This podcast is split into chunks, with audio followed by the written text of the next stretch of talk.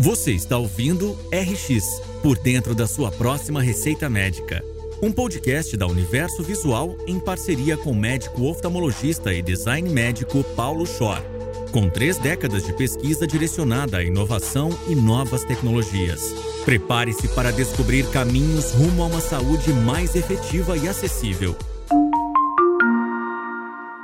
É um prazer ter você como ouvinte desse podcast. Ele é uma coprodução minha e da revista Universo Visual, que também apoia e realiza o mesmo.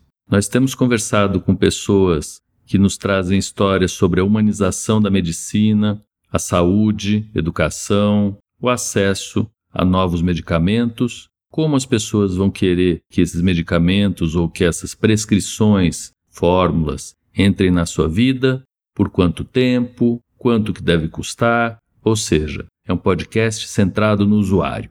A cada semana eu converso com um convidado ou convidada e na semana seguinte faço a repercussão dessa entrevista. Será um prazer contar com o compartilhamento de vocês desses episódios e também com novas sugestões para próximas pautas. Comentem e sigam nas redes sociais. Obrigado.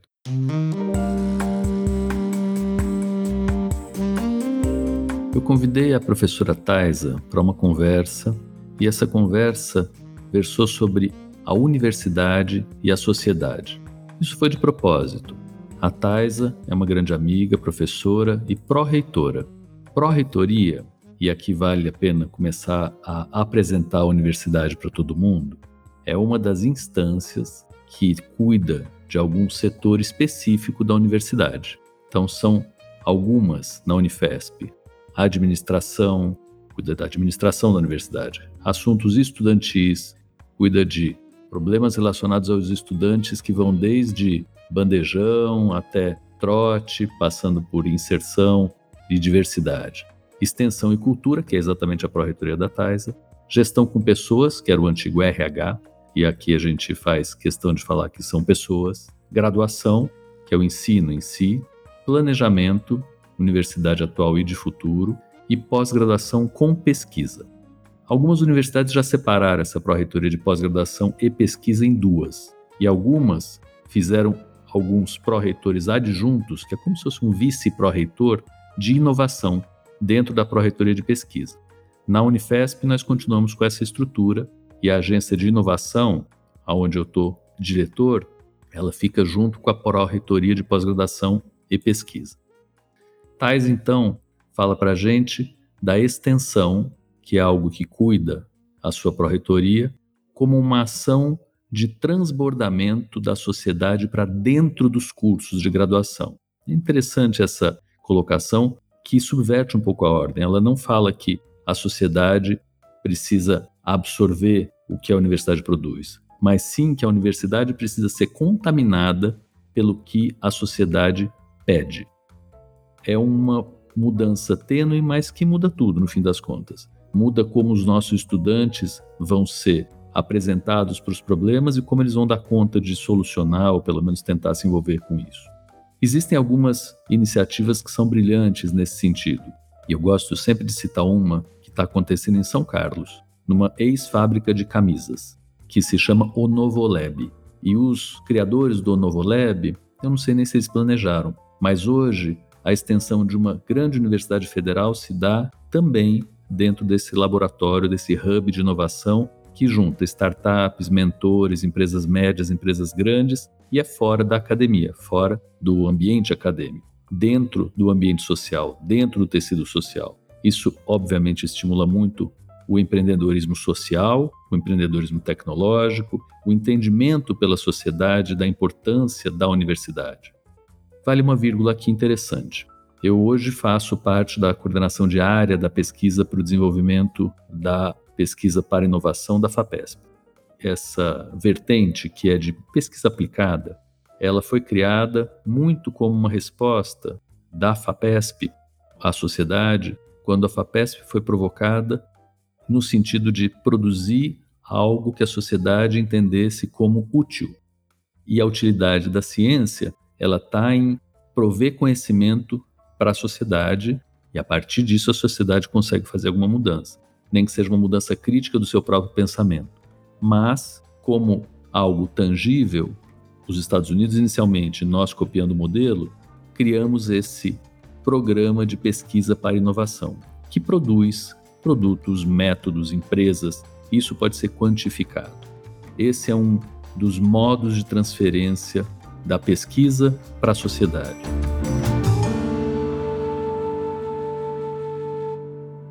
Continuando nesse tópico FAPESP, vale a pena ficar atento para um programa recém-lançado que se chama Programa de Inovação na Pequena Empresa, e isso é para qualquer empresa que tenha até 250 funcionários, sem limite de faturamento, pode ser startup, média empresa, empresa até maior, e esse programa ele implica em uma tecnologia que foi desenvolvida total ou parcialmente na universidade e que precisa ser transferida. Mas a universidade não tem no seu DNA essas ferramentas de formatação empresarial, muito menos de comercialização, de marketing, de nada disso. Isso é empresarial. Então, o que, que se incentiva? Que, eventualmente, quem bolou aquela ideia faça uma empresa, ou que exista algum grupo de pessoas interessado em fazer uma empresa, uma pequena empresa, uma startup, ou, de novo, uma empresa eventualmente maior, e que se junte a grupos desenvolvedores da tecnologia na academia para levar isso em frente. O que a FAPESP financia? Ela financia bolsas, material permanente, material de consumo, uso de instalações, ou seja, tudo. E além disso, ainda dá o suporte importante para mentorias, para ligação com outros ecossistemas, algo que facilita muitíssimo o andamento dessa pesquisa em direção ao mercado. Ainda ficando na FAPESP, a FAPESP desenvolve esses programas numa fase que se chama 1, que é uma definição da prova de conceito. Eu vou ver se o que eu estou pensando para minimamente em pé.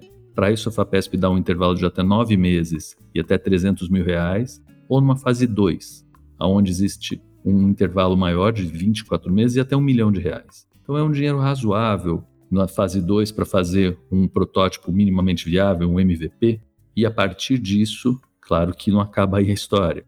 Existe a possibilidade de comercialização, de apresentação disso para parceiros maiores, de co-investimentos com um programa que se chama PIP Invest. Então a gente consegue fazer um match, um casamento de investimentos.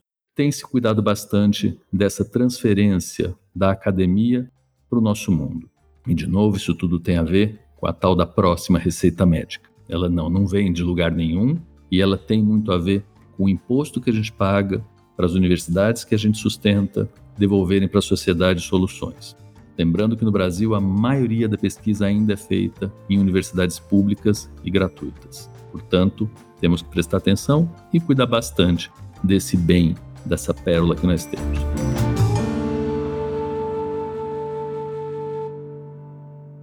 Taisa também fala do aumento na prevalência de doenças mentais, principalmente em situações de estresse. E aí eu citei lá Covid, lógico, pandemia e agora guerra.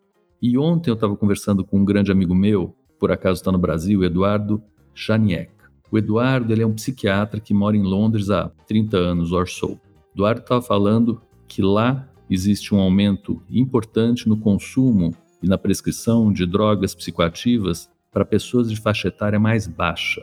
E aí eu, claro, perguntei se a indústria tinha alguma coisa a ver com isso. Ele falou: olha, até nos Estados Unidos tem, mas nem precisa, porque as pessoas demandam essas medicações. Na Europa, que é muito mais controlado, menos, mas há sim um aumento grande do consumo dessas medicações.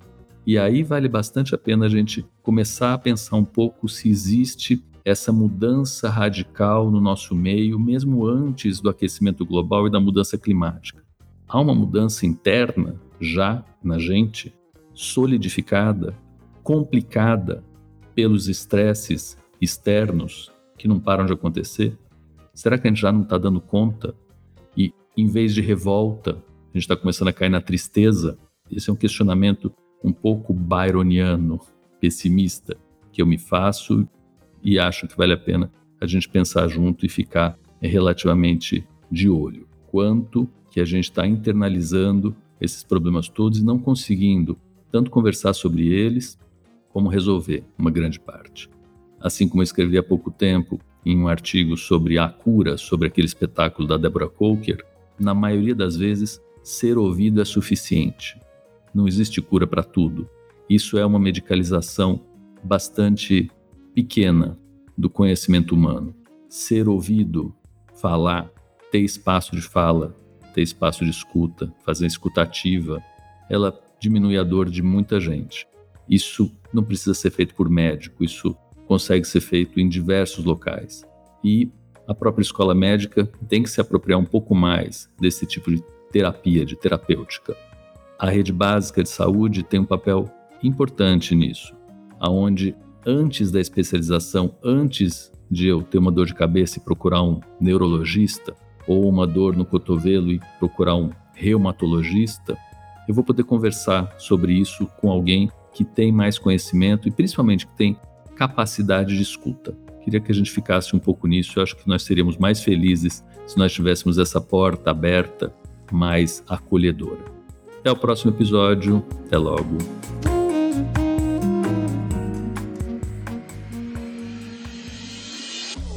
Você acabou de ouvir RX por dentro da sua próxima receita médica com Paulo Schor. Aproveite para se inscrever em nosso canal e acompanhar semanalmente as histórias e repercussões que serão apresentadas por aqui. Siga também as nossas redes sociais, arroba Revista Universo Visual e arroba Paulo Schor. Até a próxima!